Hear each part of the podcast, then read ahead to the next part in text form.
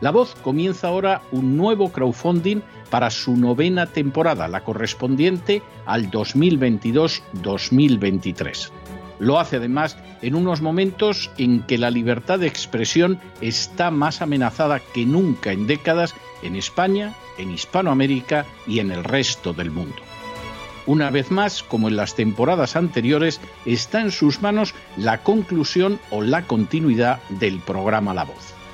Debido a la crisis económica creciente, al cambio del dólar en relación con el euro y sobre todo a la censura del programa en redes con su correspondiente desmonetarización, en esta novena temporada nos vemos obligados a subir el objetivo hasta la cifra de 130.000 dólares. Con el crowdfunding se mantiene la emisión en directo, en abierto y de forma gratuita del programa a través de YouTube, iBox, SoundCloud, Spotify, Apple Podcasts, Google Podcasts, Tunnel y Stitcher. Además, por supuesto, de en cesarvidal.tv. De hecho, es este crowdfunding el que permitirá poder seguir emitiendo en cesarvidal.tv, ya que sin la continuidad de la voz no puede haber continuidad de contenidos en ese canal televisivo. Si la voz, tras la conclusión de esta temporada, no pudiera regresar en el mes de octubre, quizá no sucedería algo tan grave. Una vez más, habría quedado de manifiesto como tantas veces a lo largo de la historia de las naciones hispanas, que para muchos es preferible quejarse, protestar o amargarse a enfrentarse de manera práctica con un problema concreto. No pasaría nada. La voz simplemente dejaría de emitirse por la sencilla razón de que no hay suficientes personas dispuestas a asumir el apoyo de su causa, que es la de la libertad y de la verdad la de la información independiente y la opinión rigurosa, la de la lucha contra las tiranías y contra aquellos proyectos que pretenden convertir en esclavos a los seres humanos. Si piensan que merece la pena seguir escuchando día a día la voz, son ustedes bienvenidos a la hora de contribuir al nuevo crowdfunding que permitirá que puedan escuchar este programa radiofónico una temporada más. Muchas muchas, muchas gracias por todo. God bless you. Que Dios los bendiga.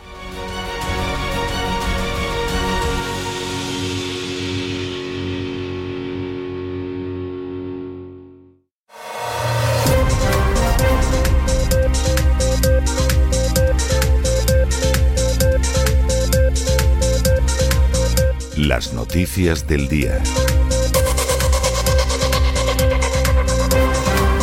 Estamos de regreso y estamos de regreso después de ese editorial que hemos dedicado a recordar a Dietrich Bonhoeffer, pero en fin, no por una de las mil y una razones por las que se podría recordar a Dietrich Bonhoeffer, gran teólogo cristiano, pastor evangélico, por cierto, una parte de su época como pastor evangélico fue en Barcelona, en la iglesia evangélica de habla alemana, teólogo famosísimo antes de que estallara la guerra mundial, hubiera podido exiliarse perfectamente a Estados Unidos, donde vivió durante una época ejerciendo su ministerio pastoral, o a Gran Bretaña o a otros países, y sin embargo prefirió quedarse en Alemania enfrentándose con el nazismo. Hubo gente que prefirió firmar un concordato con Hitler, hubo gente que por el contrario decidió enfrentarse con Hitler.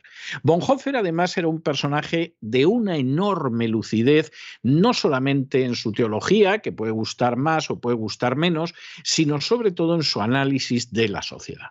Y no deja de ser significativo que en ese volumen interesantísimo de sus escritos y cartas de la prisión que se publicaron de manera póstuma, él hiciera tanto hincapié en la sociedad del presente que iba a recibir un severo castigo por no haberse enfrentado de manera masiva con Hitler y con el nazismo, sino también las referencias a la generación futura y a la idea de que, hombre, sí, era muy importante oponerse con el mal, oponerse al mal ahora, y además hacerlo con valentía. Eso era importantísimo, aunque implicara una resistencia heroica. Pero más importante que eso era lo que iba a suceder con la futura generación, que preocupó enormemente a Dietrich Bonhoeffer. Nosotros estamos en un movimiento crucial de la historia.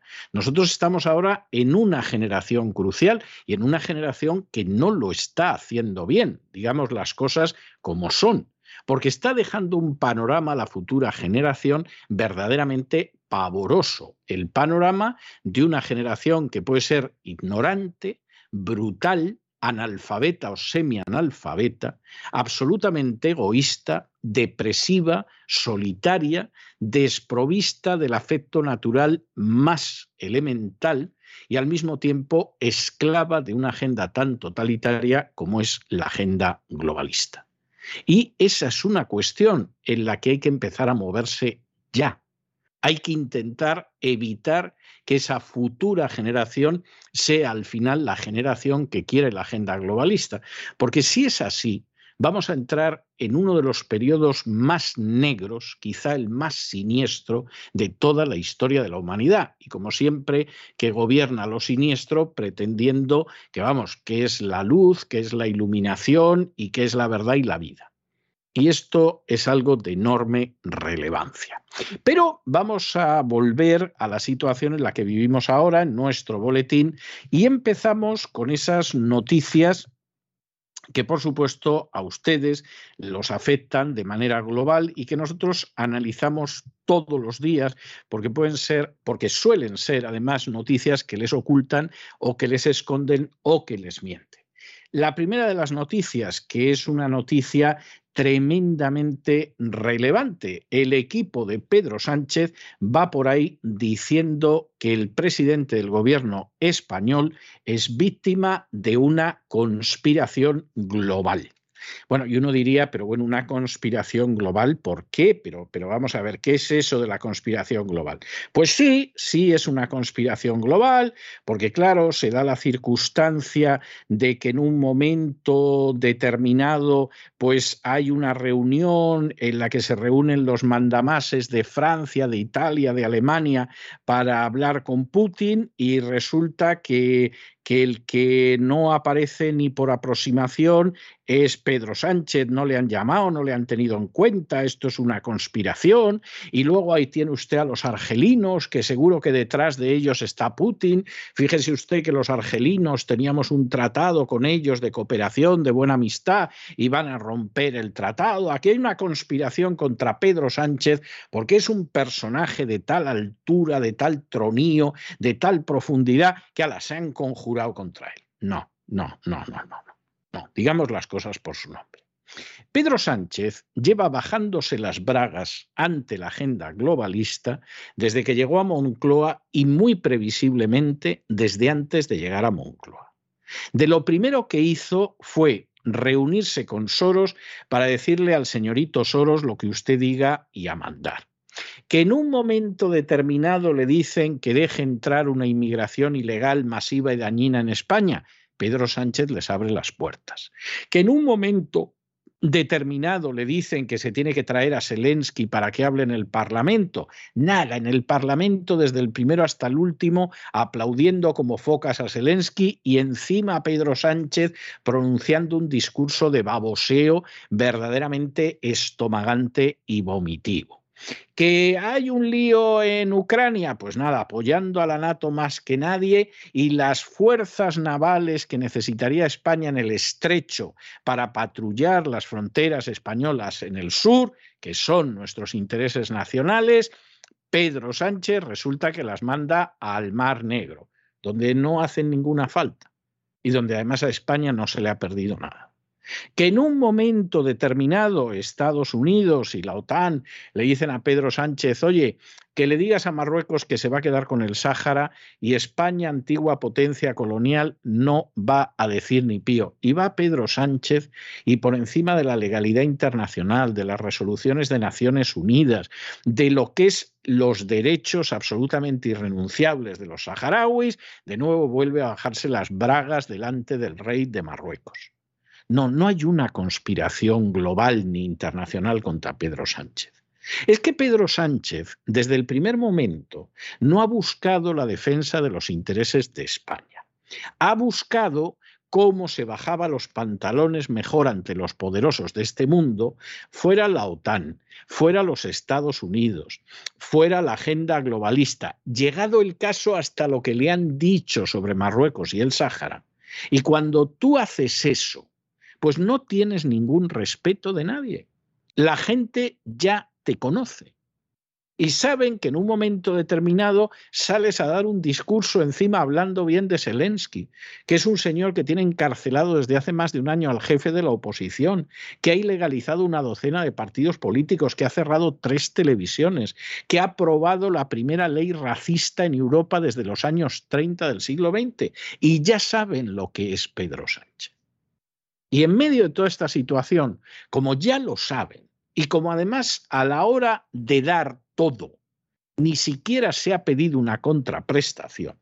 Si acaso, a ver si en uno de esos paseos de Biden hacia el cuarto de baño, pues puede cruzarse con él y hablar un par de minutos, que es vergonzoso.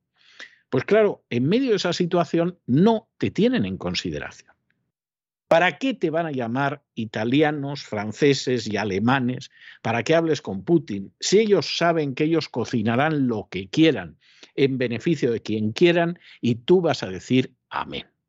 ¿Para qué te va a llamar la gente de la OTAN, aunque se vaya a celebrar la próxima cumbre de la OTAN en España, si saben que decidan lo que decidan, aunque sea una indignidad, como fue en su día el crimen de la invasión de Libia, tú vas a decir amén.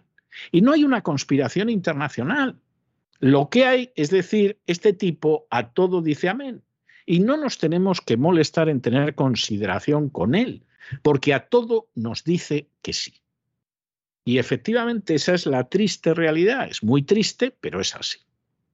Y en medio de esa situación no hay conspiración global, ni conspiración internacional contra Pedro Sánchez, hay desprecio. Esta es la chica que siempre se quita las bragas. Y entonces, pues ni siquiera le compras un ramo de flores, ni siquiera la invitas a cenar ni siquiera tienes un detallito con ella. Si se va a quitar la braga, lo mismo. Y esa, lamentablemente, porque es muy triste y muy doloroso tener que reconocerlo, esa es la situación de España y es la situación del presidente del gobierno, si me apuran ustedes, hasta del ministro de Asuntos Exteriores. Pero no hay conjura internacional. Lo que hay es que internacionalmente han calado, han descubierto, saben quién es Pedro Sánchez, su gobierno y la clase política española en pleno. Porque puestos a aplaudir como focas en el Parlamento, ahí estaban todos. En otros parlamentos ha habido por lo menos algún grupo que se ha opuesto, algún diputado que ha dicho vamos a aplaudir a Zelensky, etc. En España nadie. Todos aplaudiendo como focas. Y como tienen tomada la medida esa gente, pues qué conspiración global ni conspiración de nada. Ahí lo que sucede es que en última instancia se sabe lo que hay y por lo tanto te desprecian y no te tienen en cuenta. Porque saben que de todas formas te quitas las bragas. En fin, y analizamos estas y otras cuestiones que les afectan a ustedes de lleno, vaya si les afectan de lleno, con la ayuda indispensable de María Jesús Alfaya. María Jesús, muy buenas noches. Muy buenas noches, César. Muy buenas noches a todos los oyentes de La Voz. Y vamos sin más dilación con esta información. Nos vamos primero por España, porque los más cercanos a Pedro Sánchez dicen que el presidente del Gobierno de España es víctima de una conspiración global. Además de, como dicen los psicólogos, de ser un narcisista, debe ser también que tiene manía persecutoria. De este modo, su equipo le exculpa, y él mismo también, evidentemente, de todas las crisis que sufre el país. Miembros de su equipo explican fuera de las cámaras, fuera de los micrófonos, que el presidente está siendo víctima de una conspiración global donde distintos poderes se han puesto de acuerdo para derribar a su ejecutivo no lo verán nuestros ojos, o Dios quiera que sí. Afirman que lo han intentado desde el principio, pero ahora es cuando más fuerte golpean. Y también señalan a los conspiradores, jueces, miembros de las Fuerzas de Seguridad del Estado, militares o el Centro Nacional de Inteligencia, el CNI. Y mientras el Partido Socialista, algunos de los varones, como saben, han criticado a Sánchez desde el principio Muchos dicen que trata de sacudirse responsabilidades o que corta cabezas, cesa o hace que dimitan los que están a su lado, pero él nunca asume la responsabilidad de nada. Y tienen miedo de que esta manera de proceder haga que el partido pierda credibilidad.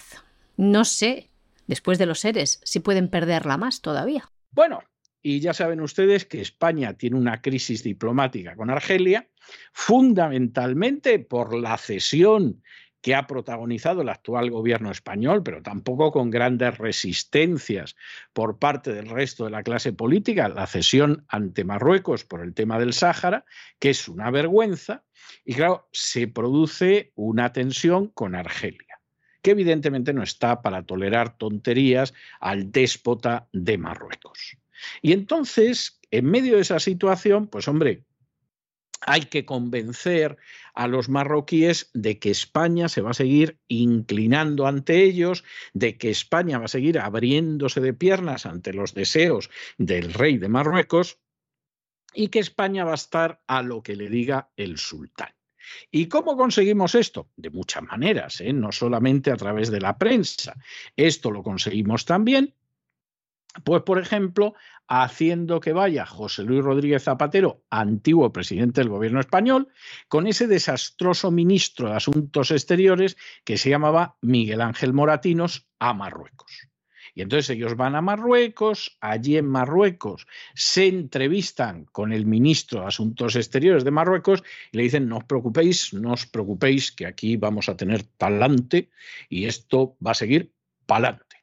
Y entonces el moro dice, luego, eh, que cada vez vamos mejor con estos pánfilos aquí enfrente. No te extraña que luego en la prensa de Marruecos aparezca como símbolo de España un toro al que le han cortado los cuernos, le han dado golpes, está delgado y lleno de mataduras, porque esa es la tristeza de España frente a Marruecos. Es vergonzoso, pero es así. Lo malo es que Zapatero y Moratinos no han ido a decir, hombre, no abusen ustedes, no hagan esto. No, han ido a capitular. Recuerden ustedes aquel viaje de Zapatero a Marruecos, donde aparecía un mapa de Marruecos, en el que estaba incluido Ceuta, Melilla, las Canarias y el sur de España. Y esa lamentablemente es la pretensión de Marruecos y lo acabará consiguiendo no para de desembarcar invasores en territorio español y encima a esos invasores se les da la nacionalidad española, pensando que votarán al Partido Socialista. Sí, sí, sí, sí. No conoces tú a los marroquíes. Y hemos tenido experiencias muy amargas con ellos durante décadas y vamos a seguir teniendo experiencias muy amargas con ellos. Y esta es la situación que hay claro, encima Zapatero y Moratinos a qué van? A hacer el papel de componedores de la gran traición y la gran indignidad española ante Marruecos. No es nada nuevo. En plena crisis diplomática con Argelia, el expresidente del Gobierno de España, José Luis Rodríguez Zapatero, el perejil de todas las salsas, y el exministro socialista de Exteriores viajaron el viernes hasta Tánger para reunirse con el ministro de Exteriores de Marruecos, Nasser Burita. Parece ser que tanto Zapatero como Moratinos están detrás del giro de Pedro Sánchez que ha avalado el plan de Marruecos para anexionarse el Sáhara Occidental y que ha provocado que Argelia haya roto el Tratado de Amistad con España, suscrito hace dos décadas, y también haya interrumpido el comercio exterior con nuestro país. Y no lo decimos nosotros, que estén detrás estos perejiles, sino que lo decía hace un mes en un medio argelino un alto cargo del gobierno de Argelia que atribuía precisamente a Zapatero y a Moratinos parte de la responsabilidad en el giro de la política internacional de Pedro Sánchez. Y nos vamos a Hispanoamérica y nos vamos a Hispanoamérica donde han condenado a Yanín Áñez a 10 años de prisión, que se dice pronto. Ustedes conocen, se lo hemos contado hasta la saciedad, lo que pasó en Bolivia, no en las últimas, sino en las penúltimas elecciones. Las penúltimas elecciones fueron unas elecciones que perdió Evo Morales. Evo Morales pretendió dar el pucherazo. La población empezó a manifestarse en contra del pucherazo. Evo Morales preguntó al ejército si le iban a respaldar para seguir en el poder y cuando el ejército le dijo que no estaban dispuestos a derramar ni una sola gota de sangre boliviana para que él siguiera en el poder, Evo Morales se fue. Para aquellos que creen que todo lo que pasa en Hispanoamérica lo organiza el servicio de inteligencia cubano, que tiene un poder que parece, vamos, el cruce de Spectra, Fumanchu y, y cualquier otra cosa, bueno, pues una de las claras demostraciones de que, hombre, los cubanos pueden enredar, pero luego poder, poder, poder real tienen más bien muy poquito. La prueba está en que Evo Morales, cuando el ejército le dijo que no lo apoyaba, desde luego no confió en que los cubanos lo sostuvieran, ni que lo sostuvieran los venezolanos, y se largó inmediatamente del país. En ese momento se produce una situación que es que la que fue vicepresidenta del Senado, Janine Áñez, se convierte en presidenta interina. Esto lo confirma además el Tribunal Constitucional de Bolivia de manera inmediata. Es decir, es un paso legal. Y aquí, a partir de ese momento que fue muy prometedor, es cuando Janine Áñez va multiplicando los errores. El primer error fue no desarbolar totalmente el sistema que había creado el MAS, que había creado Evo Morales. En vez de desarticularlo, decidieron que mantenían el sistema, la constitución desastrosa que hay, que no se abría un camino de transición hacia la democracia y que, por supuesto, en ese tiempo interino en el que habría la preparación de unas nuevas elecciones, Janine Áñez seguía siendo presidenta interina, pero no desmontaron el sistema pseudo democrático de Bolivia, o si ustedes prefieren, abiertamente dictatorial, pero con ropajes aparentemente democráticos. El segundo error de Janine Áñez. Janine Áñez tenía entonces una enorme popularidad, podría haber sido la presidenta, pero la oposición a Evo Morales, todo el mundo decidió que como no estaba Evo Morales, pues todos ellos iban a ser califa en lugar del califa. Y en un momento determinado, hasta convencieron a Yanín Áñez para que ella no se presentara a las elecciones, porque, hombre, gozaba de una ventaja, porque había sido presidenta interina, etcétera, etcétera, etcétera, bla, bla, bla. Bueno, pues ese fue el segundo gran error el no presentarse. Fueron a las elecciones. La oposición a Evo Morales fue dividida. Por el contrario, el MAS fue como una piña. Resultado, ganaron los partidarios de Evo Morales. Y lo que vino a continuación no fue ni mucho menos que la vida fuera normal en Bolivia. Lo que vino a continuación fue decir, ahora se van a enterar todos aquellos que no permitieron que Evo Morales siguiera en el poder de manera indefinida. Los vamos a detener, los vamos a someter a tortura, los vamos a condenar. En el caso de Yanin Áñez ha sido vergonzoso. La encerraron en prisión sufrió tortura, no tuvo el tratamiento médico que quería. La han juzgado después jueces absolutamente emponzoñados por la visión política de Evo Morales. Ella misma no ha podido estar en su juicio para defenderse, o sea, el colmo. Y de esto sale, además, una condena de 10 años de prisión. Bueno, pues aquí uno esperaría que determinadas fuerzas políticas y partidos y un largo etcétera lo que hicieran fuera protestar. Esperaría, pero no se hagan ilusiones porque lo más seguro es que no lo hagan en absoluto. Y es vergonzoso y es bochornoso y no debería tolerarse, pero esa es la realidad en el caso de Yanin Áñez. Y vamos a ver qué sucede en esos 10 años y vamos a ver si finalmente se consigue que pueda salir de prisión antes. Porque desde luego lo que aquí pretende con Yanín Áñez y con otros el movimiento de Evo Morales es lanzar un mensaje a navegantes. Si nosotros en el futuro pretendemos perpetuarnos en el poder mediante un fraude electoral, no se os ocurra ni de lejos oponeros a ello. Porque en el momento en el que volvamos otra vez, os vais a enterar. La que fuera presidenta interina de Bolivia, Janine Áñez, ha sido sentenciada a 10 años de cárcel por el caso denominado Golpe de Estado 2. Como saben, la acusan de haber realizado un golpe de Estado contra el expresidente Evo Morales. La exmandataria de 54 años ha sido condenada por los delitos de resoluciones contrarias a la Constitución e incumplimiento de deberes. Una sentencia que se conocía el pasado viernes que la daba el Tribunal Primero de Sentencia de la Paz. Un fallo que llega tres meses después de comenzar el juicio y 15 meses después de que la exmandataria fuera encarcelada preventivamente y haya denunciado su familia y ella malos tratos en la cárcel, unas situaciones denigrantes, que todo eso la llevó incluso a ponerse en huelga de hambre. Su salud se vio comprometida. Janine Áñez, al conocer esta sentencia, denunciaba en su cuenta de Twitter lo siguiente. Me han negado el derecho a estar presente hasta en mi propio juicio, si es que así puede llamársele a este simulacro. Me han negado todo y tratado peor que a nadie, pero fui, soy y seré la presidenta constitucional que asumió su deber tras la huida del cobarde, refiriéndose, claro está, a Evo Morales. Además, Janine Áñez ha denunciado que va a apelar el fallo condenatorio. Bueno, y la siguiente noticia es una noticia amarga, sobre todo cuando se vive en el sur de la Florida, pero que demuestra que en última instancia hay gente que no sabe el mundo en el que vive y que se empeña en querer vivir en la Guerra Fría y las cosas han cambiado, incluso entre los cubanos del sur de la Florida.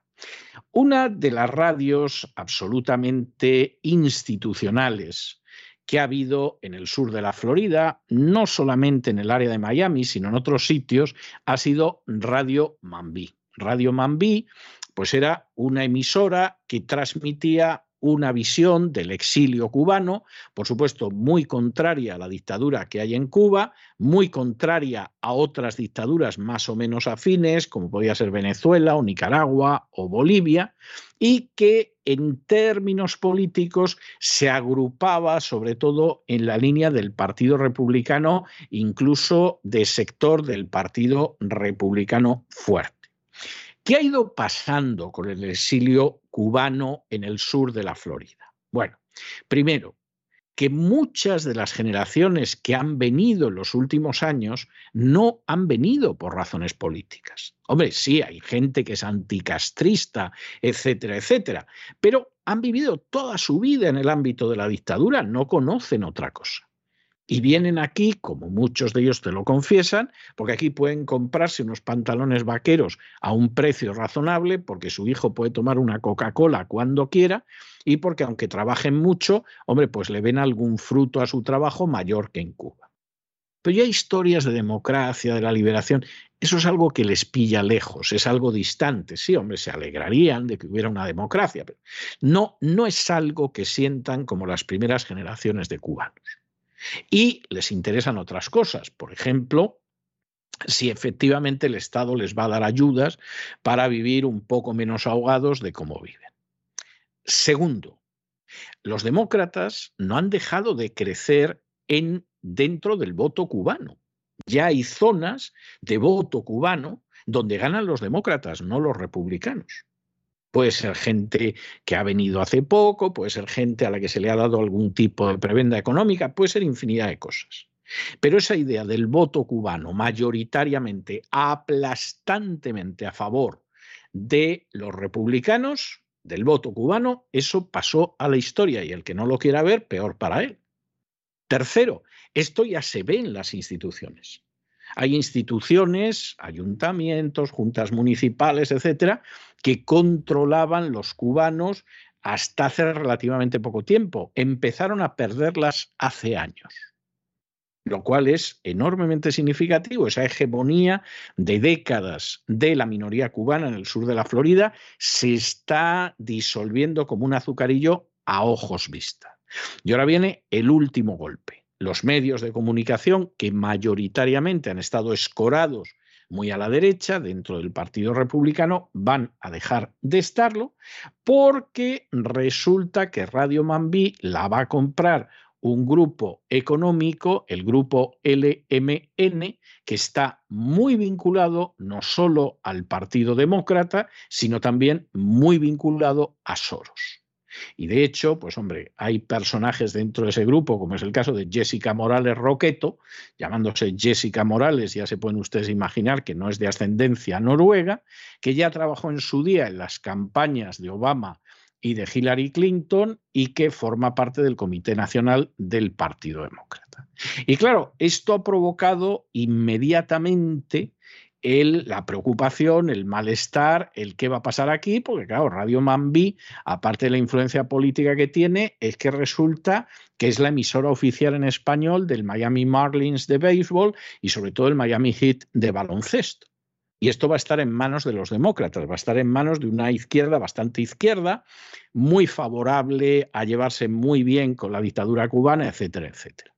Y entonces organizaciones de cubanos en el exilio pues están poniendo el grito en el cielo. Tienen razón para hacerlo, pero tienen que replantearse la estrategia de años. Por ejemplo, que tienen que rejuvenecer a sus cuadros, que sus cuadros son viejísimos, que hay que jubilar a toda esa gente y que tiene que entrar sangre nueva. Porque no puede ser que en un momento determinado las fuerzas sociales, políticas, etcétera, bueno, el que tiene 70 o 75 años sea el jovencito del grupo. O sea, eso es un disparate, sobre todo porque mucha de la gente que viene de Cuba mayoritariamente es gente joven y no se siente identificado con esa gente. Ah, con la cual, pues sí, podrá tener una deuda de reconocimiento, de gratitud, de lo que ustedes quieran, pero no se siente identificado en absoluto. Esto es una advertencia. Pero es una advertencia de que ese proceso de decadencia empezó hace mucho tiempo. Y si no se ponen medidas, si no se dan pasos para evitarlo, bueno, pues los demócratas acabarán controlando el electorado hispano, entre otras cosas, porque le dan cosas, como sucede en otras partes del país, llámese Nuevo México, Arizona o California, que para eso están los politiqueros, que son los hispanos encargados de perpetrar fraudes electorales en favor del Partido Demócrata. Y fíjense ustedes hasta qué punto esto es claro. Que gente que toda su vida ha estado al lado del Partido Republicano en las últimas elecciones apoyó a Joe Biden olfateando el cambio de dirección. Y que siempre es mejor estar con los ganadores que con los perdedores. Figuras históricas del exilio cubano. El exilio cubano se ha manifestado en Miami por la compra por parte de Soros de emisoras en español.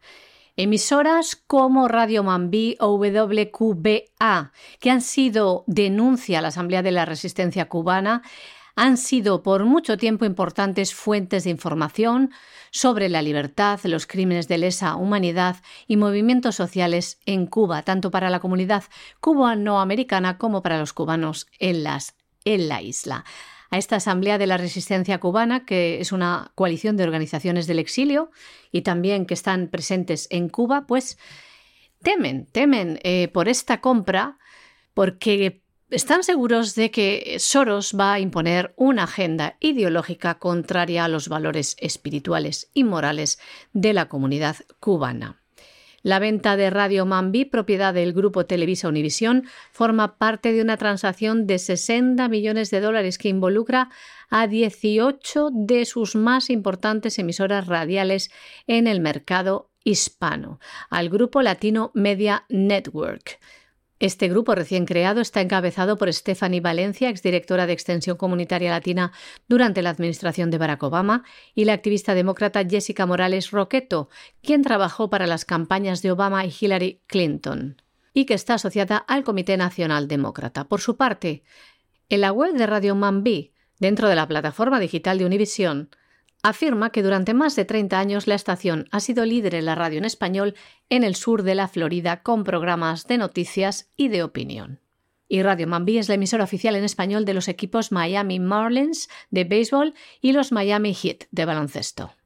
Bueno, y nos vamos a internacional, donde en la primera vuelta de las elecciones legislativas en Francia prácticamente han empatado los seguidores de Mélenchon y los seguidores de Emmanuel Macron, que por cierto ya saben que encabeza el grupo este de República en Marcha dentro de la coalición Juntos y sin embargo se ha encontrado que en términos locales, pues miren ustedes, hay un punto, eh, hay un percentil de diferencia entre unos y otros. Los dos se han llevado un 25,7 en el caso de Macron, 6 en el caso de Mélenchon. La derecha, desde luego, eh, en Francia se ha ido prácticamente diluyendo.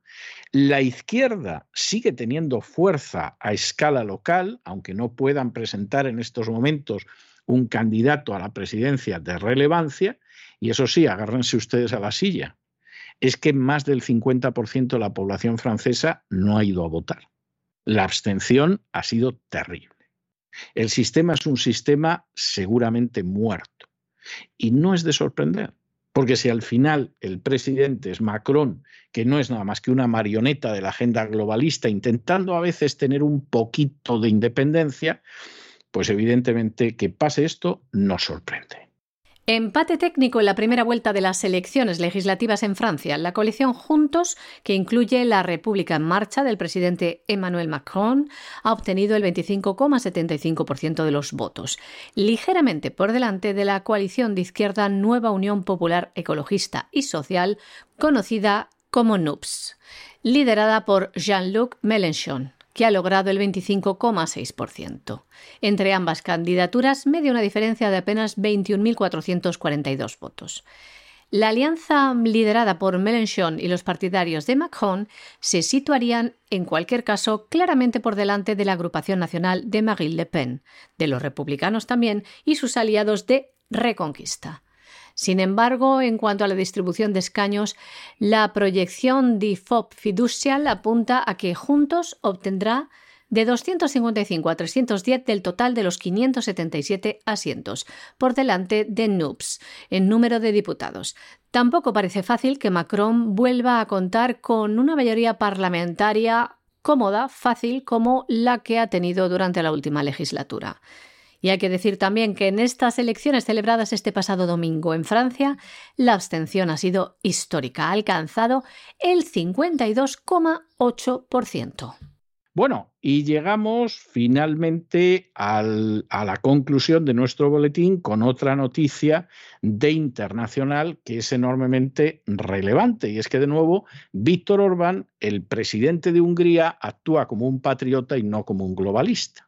¿Y esto qué significa? Esto significa que Víctor Orbán lo que está haciendo es decir la verdad y buscar sobre todo la defensa de los intereses del pueblo húngaro, que para eso le han votado, no para contentar a Soros. Bueno, Orbán está tremendo. De hecho, algunas de sus últimas declaraciones no ha dejado de decir que él no va a hundir la economía de Hungría para satisfacer a un señor que ha creado una guerra en el este de Europa que se llama Zelensky. O sea que ya saben ustedes a quién atribuye la crisis ucraniana Orbán. Y además ha dicho que, bueno, que esto de embargar el gas ruso es un disparate, que vamos a tener un año que viene lleno de incertidumbre y de ansiedad, fundamentalmente por las consecuencias económicas de las sanciones contra Rusia y que desde luego vamos con él que no cuenten para apoyar ese tipo de sanciones ni mucho menos. Esto, esto es algo clarísimo. Bueno, pues lo volvemos a decir.